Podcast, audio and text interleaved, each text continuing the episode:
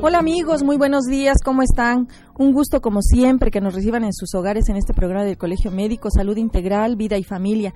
Reiteramos nuestro compromiso de brindarles una orientación médica calificada y el día de hoy no es la excepción. Nos acompaña el doctor Juan Enrique Valdés Ruiz, especialista en cirugía general, gastroenterólogo endoscopista.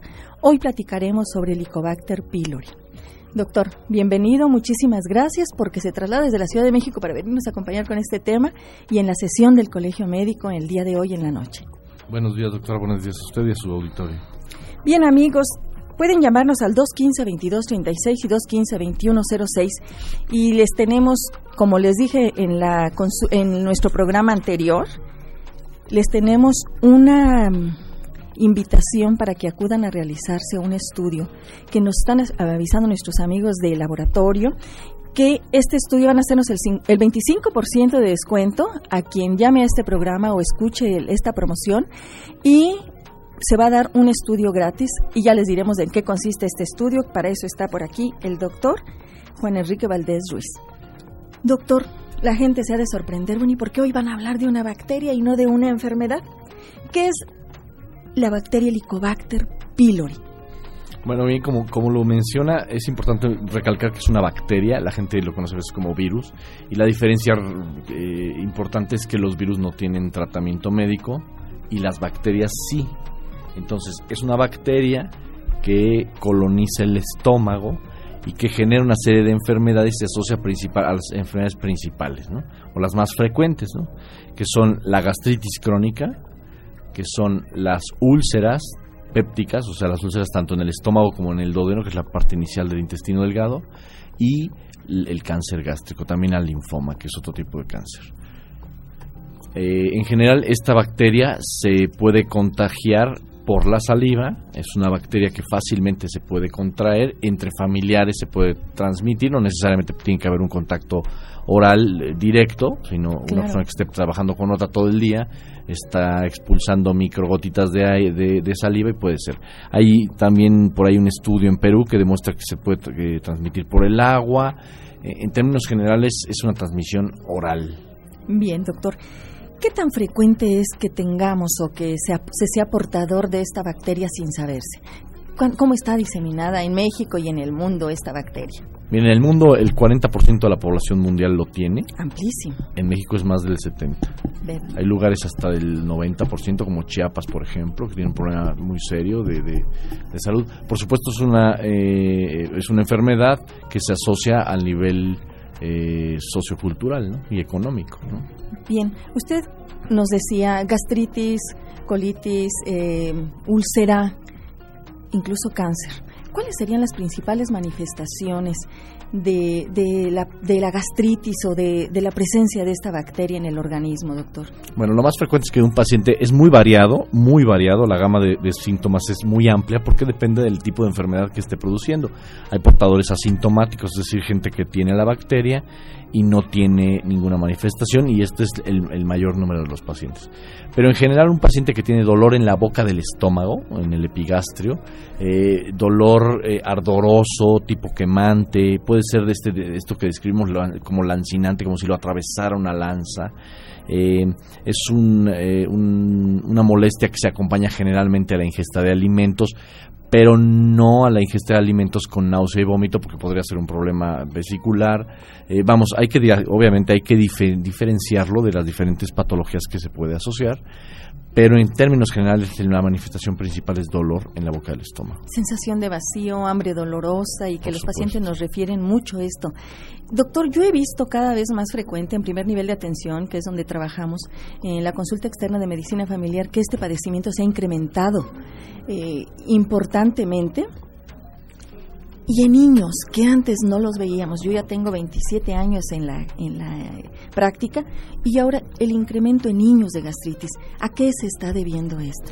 Bueno, es una combinación de factores. Podemos eh, platicar que el ser humano, como bien lo sabemos, se tiene que tratar de forma integral, es decir, nosotros no podemos pensar en un estómago, tenemos que pensar en lo que está viviendo el ser humano que estamos tratando y la parte anímica es muy importante. La parte emocional. Hoy en día se concentran en las, este tipo de enfermedades en las grandes ciudades.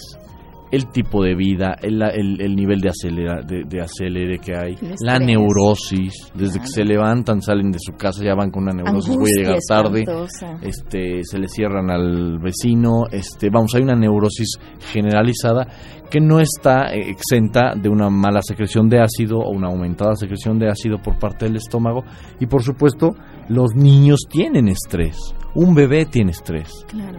Se lo transmitimos los padres. O sea, Por nosotros en esta etapa estamos estructurando, estamos formando. Y perfectamente, des- incluso desde el vientre materno, el estado emocional de la madre, cómo se transmite a los hijos. Así y desde ahí es, luego decimos, bueno, ¿pero por qué mi hijo está nervioso? Bueno, pues hay que analizarnos primero. Así es. ¿Cómo están viviendo? ¿Qué estamos dando nosotros a nuestros hijos? Y aparte, doctor, pues el tipo de alimentación que ha variado tanto. Bueno, ha sido cada vez más sencillo para las mamás mandar Claro. a sus hijos con un, eh, no vamos a decir qué, pero, pero con un, eh, un Algo ya- un algo ya comprado, panecito empaquetado, ¿no? Claro. Y este que prepararle una torta, ¿no? Claro. O con a lo mejor dinero para que compre en la cooperativa, en la tiendita de la escuela, Claro. eh, en vez de sentarse, levantarse 15 minutos antes y prepararle una torta. Entonces, la alimentación, por supuesto, se ha modificado. También los mismos alimentos que estamos consumiendo son alimentos con un proceso diferente. Ustedes aquí en Querétaro que tienen mucho, tienen dos de, de pollo.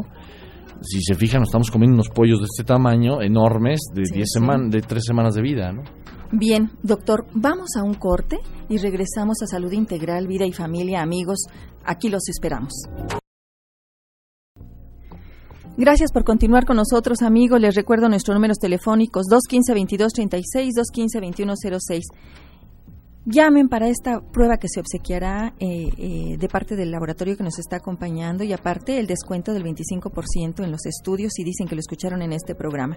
También les recuerdo que pueden consultar la página del Colegio Médico y escuchar las veces que ustedes gusten esta y nuestras entrevistas anteriores.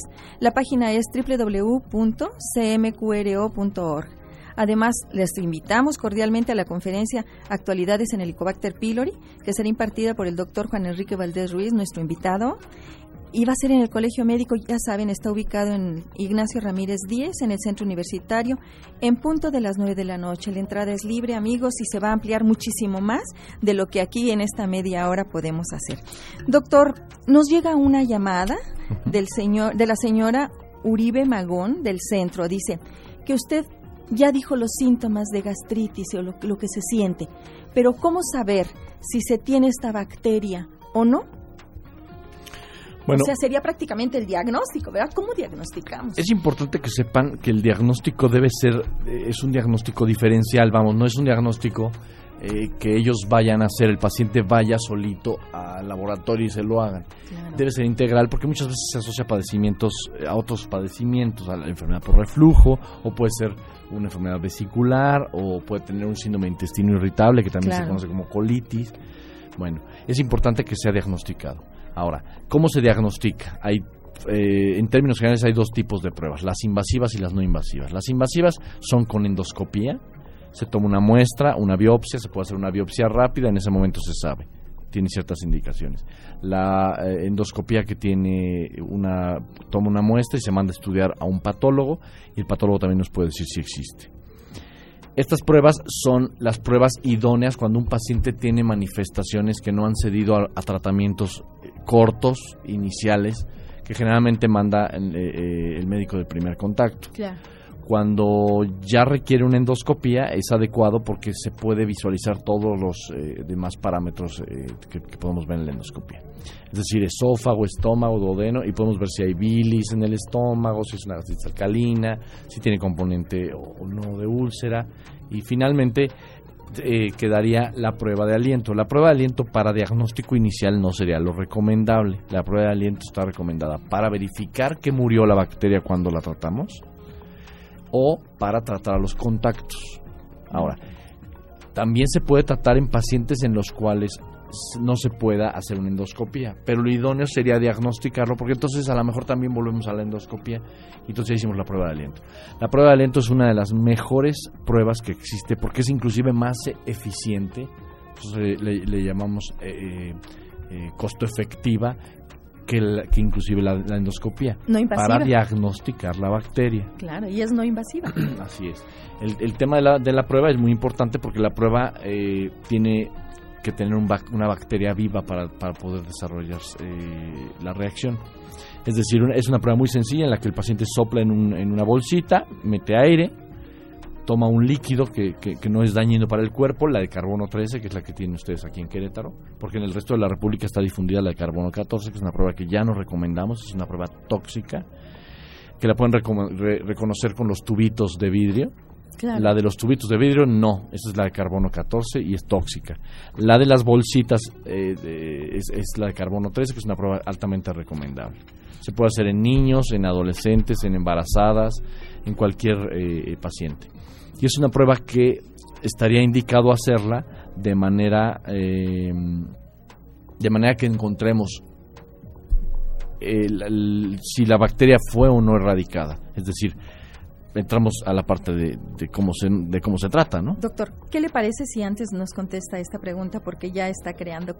Nos dicen, ¿Qué costo tiene? ¿En dónde se hace? Y que ya están preguntando por, para poder pedir este descuento, doctor. Yo creo que la gente, estas padecimientos, como hemos visto, están ampliamente diseminados y hay una automedicación tremenda y la gente no ve respuesta. Entonces, como son medicamentos al alcance para la gastritis, todo el mundo ya sabe su ranitidina, su omeprazol, su gel, eh, etcétera, o sea, tantos nombres comerciales que hay. Entonces nos están preguntando, ¿qué costo tiene? Y dónde se está haciendo aquí en Querétaro, doctor, porque no se hacía. Ok, la prueba eh, sí, se está haciendo en Querétaro, tiene el costo de 1.300 pesos. Y miren, eh, les voy a dar primero, si ya tienen todos pluma, es www.ubit, diagnóstico es U, B grande, I, T, pegado a diagnóstico.com.mx este, ahí pueden encontrar mucha información. Y la dirección de la de UBIT Diagnóstico en, en Querétaro es Regules 5B Norte, en el centro. Perfecto. ¿Algún teléfono, doctor, donde puedan llamar? Aquí obviamente el local es 307-7079. Bien. 307-7079. Ahora sí, doctor. Ahora, es importante volver a volver a recalcar esto que usted menciona, es no se, que no se automedique la gente, porque si se automedican lo único que hacen es paliar. ¿Qué quiere decir eso? Pues que estamos solamente encubriendo los síntomas, no estamos diagnosticando adecuadamente y que probablemente se vaya complicando con algo más serio como un cáncer, doctor, y que allí lo estemos guardando. Así. Que no estemos erradicando esta bacteria que es causal de, de cáncer. Entonces, qué importante es que acudan con un, su médico, que el médico les dé el tratamiento de, en, base a los, en base a los diagnóstico específico y si es necesario realizar esta prueba que es tan, tan sencilla. Podemos creer que es cara para algunas personas, pero si tomamos en cuenta el costo-beneficio es amplísimo, porque se cuestan mucho los tratamientos y no nos sentimos bien y sobre todo la calidad de vida que vamos a tener. Entonces, una vez realizado este estudio podemos ir al tratamiento. ¿En qué consiste el tratamiento para erradicar el Helicobacter pylori, doctor? Bueno, el tratamiento es bastante agresivo porque como sabemos la bacteria tiene muchos años de convivencia con el ser humano y por lo tanto ha ido adquiriendo resistencia a los antibióticos. Por supuesto se tienen que usar antibióticos. El, el esquema actual incluye dos antibióticos a un, eh, un imidazol que es un antiácido. Este, estos tres medicamentos se toman juntos durante por lo menos un periodo de 14 días. Hay pacientes que requieren más tiempo de tratamiento. Es importante saber, por ejemplo, un paciente que en la endoscopía presenta úlcera, no se le da inicialmente el tratamiento porque es una bomba. Claro. Entonces tenemos que preparar el Reconstruir la mucosa, hacer que esta esté, en condiciones para aceptar el medicamento. Regresar estas condiciones para poder dar el tratamiento porque si no podemos complicar. O simplemente se va a sentir muy mal y va a dejar el tratamiento, que es algo que no queremos que suceda. Claro. Entonces, ahora, que le pierdan el miedo a la endoscopía es importante. La endoscopía en términos generales es un estudio que en algunos lugares se hace despierto, o, lo, conveniente sería hacerlo con una, eh, una, sedación, un tipo de anestesia, es una sedación consciente para que el paciente no tenga ninguna molestia, pero inclusive despierto no es tan molesto, es un, es un estudio incómodo, pero finalmente nos da muchísimas, muchísimos datos eh, y, se puede prevenir inclusive una lesión premaligna, ¿no? podemos detectar lesiones previas al cáncer muchos años antes. Por supuesto, y esto es muy esperanzador. Doctor, eh, lo que nos dice de que el tratamiento es agresivo, pues yo creo que yo quiero que no se espanten nuestros pacientes. Yo he tenido la oportunidad de dar tratamiento, como usted dijo, no vamos a hablar de nombres comerciales, pero sí lo toleran y definitivamente les cambia el poder tener una vida eh, en la que puedan disfrutar su sueño, en la que puedan estar comiendo bien, en la que puedan estar con sus amistades. Entonces, yo creo que sí vale la pena que, no se espanten, que, que acudan con su médico y que tomen su medicamento. Doctor, una vez tomado el medicamento, ¿se puede reinfectar estos pacientes? Eso es una muy buena pregunta porque finalmente nos hemos dado cuenta que el, la principal reinfección es en la pareja, ¿no? ¿Por qué? Porque tratamos al paciente, pero la pareja también está contagiado y después por la saliva pues se vuelve a reinfectar. Y pasan los meses y regresa el paciente, porque probablemente la pareja sea sintomática. Entonces ahí es un punto importantísimo en donde entra la prueba de aliento. Es un paciente completamente asintomático que no está justificada la endoscopía tal vez, entonces habrá que hacer una prueba de aliento. Entonces se le hace uno, se diagnostica con, el, con el, eh, la, endoscopia al paciente, a su contacto se le diagnostica y yo aquí les digo que se debe diagnosticar a, los, eh, a, la pareja, sea los seres queridos o no. Claro. Se trate o no de la misma persona. Claro. Es decir, hay que tratar a, las, a, las, a los contactos. Si los contactos eh, son diagnosticados y se tratan adecuadamente, entonces podemos verificar la erradicación con la prueba de aliento. Doctor, una, una pregunta que nos hacen también es que aquí también se está haciendo en los laboratorios el antígeno Helicobacter pylori en sangre. ¿Qué tan confiable es esta prueba de la presencia o no de la bacteria? O si nada más nos deja una huella inmunológica y siempre va a estar positiva. Eh, sí, es, es, es, efectivamente ese es el problema tiene la prueba eh, en sangre, detecta anticuerpos que no son específicos para la bacteria, por lo tanto puede ser que hayamos tenido contacto con la bacteria anteriormente o que hayamos tenido contacto con bacteria y haya desarrollado una, respuesta inmunológica, es una prueba cruzada. Eh, en realidad es buena para detecciones masivas, no es eh, recomendable para detecciones especiales menos con las pruebas que tenemos, con la prueba de, eh, de, la endoscopía y la de aliento, no tiene nada que hacer la prueba de... Bien, doctor, nos habla la señorita Alejandra Ponce del fraccionamiento panamericano y dice que ya se tomó el tratamiento para erradicar la bacteria, pero que cada vez se siente peor, que qué es lo que está pasando.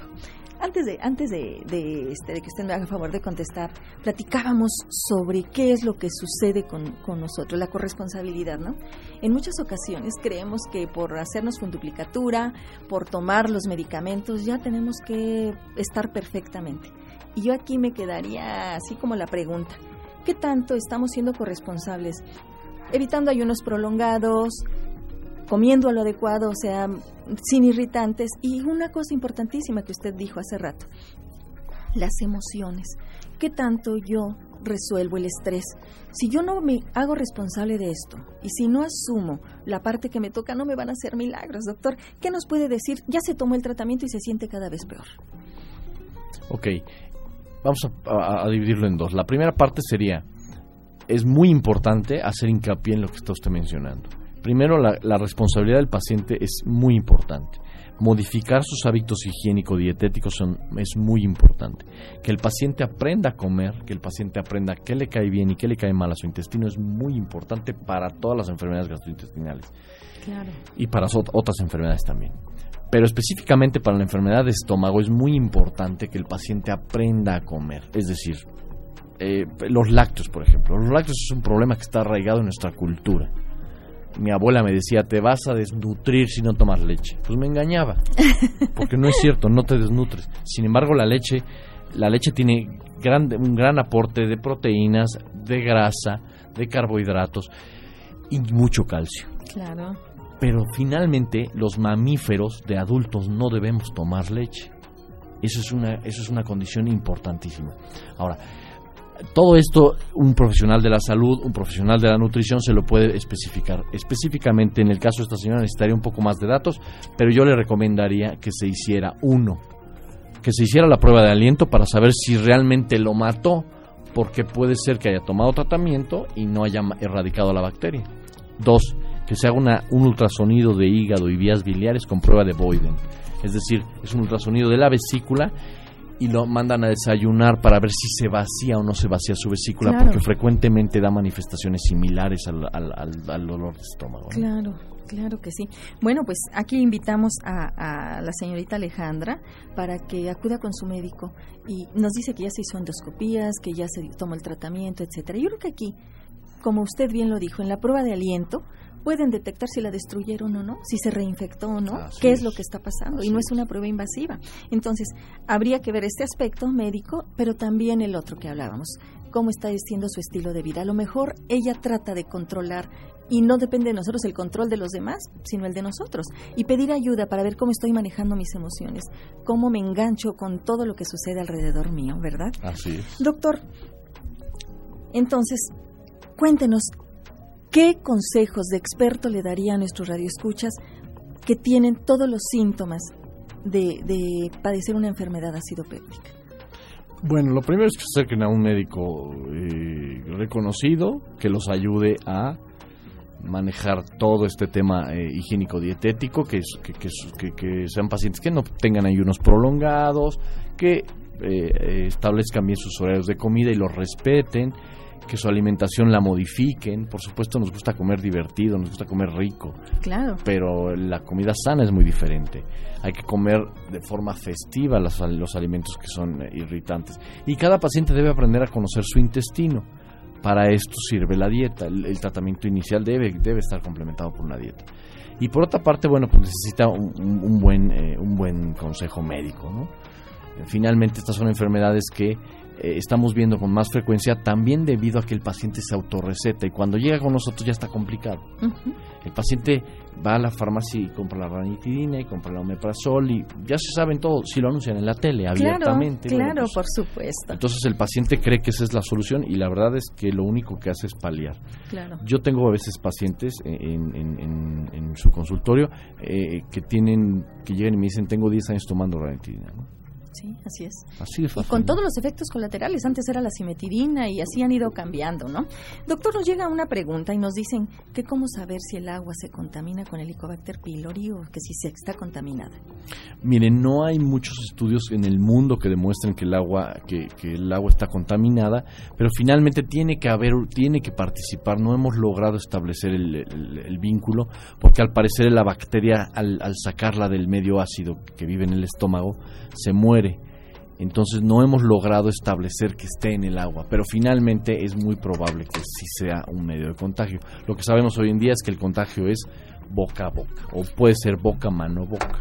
Bien, nos piden que repitamos el teléfono al que pueden comunicarse y en dónde está ubicado el, laboratorio. Es en Regule 5B Norte, en la colonia Centro, aquí en Querétaro, y el teléfono es 307-7079. Pues doctor, nuestro peor enemigo, el tiempo, eh, como, como siempre en este programa nos gana el tiempo. Doctor Juan Enrique Valdés Ruiz, muchísimas gracias por su apoyo al Colegio Médico y en especial a este programa el día de hoy. No, muchas gracias a usted, doctora, este, y buenas tardes. Bien amigos, como es habitual para despedirnos, les comparto este pensamiento dedicado a los abuelos que se acaba de celebrar. Abuelitos, gracias por existir, por su cariño incondicional, gracias por haber despertado en nosotros ese amor a la vida. Gracias por haber despertado en usted su alegría por vivir con mi presencia. Gracias porque estoy más en su casa que en la mía y me han hecho sentir segura, amada y cuidada. Gracias abuelitos por regalarme su ternura, su paciencia, su tiempo y su vida. Gracias porque al entrar en su casa la disciplina se va por la ventana y me hacen sentir la más amada y consentida del mundo. Dios los bendiga y los cuide. Ustedes siempre estarán en mi corazón. Los ama su nieta. Con una dedicatoria especial, amigos, a esos nuevos abuelitos que están felices, a Jaime y Amela. Bien, amigos, por todo, por hoy es todo. Gracias por permitirnos entrar en sus hogares. Yo soy la doctora Irma Quintanilla González. Los espero Dios mediante la próxima semana en esta su estación amiga XEJX 1250 de AM Radio Fórmula con otro interesante tema.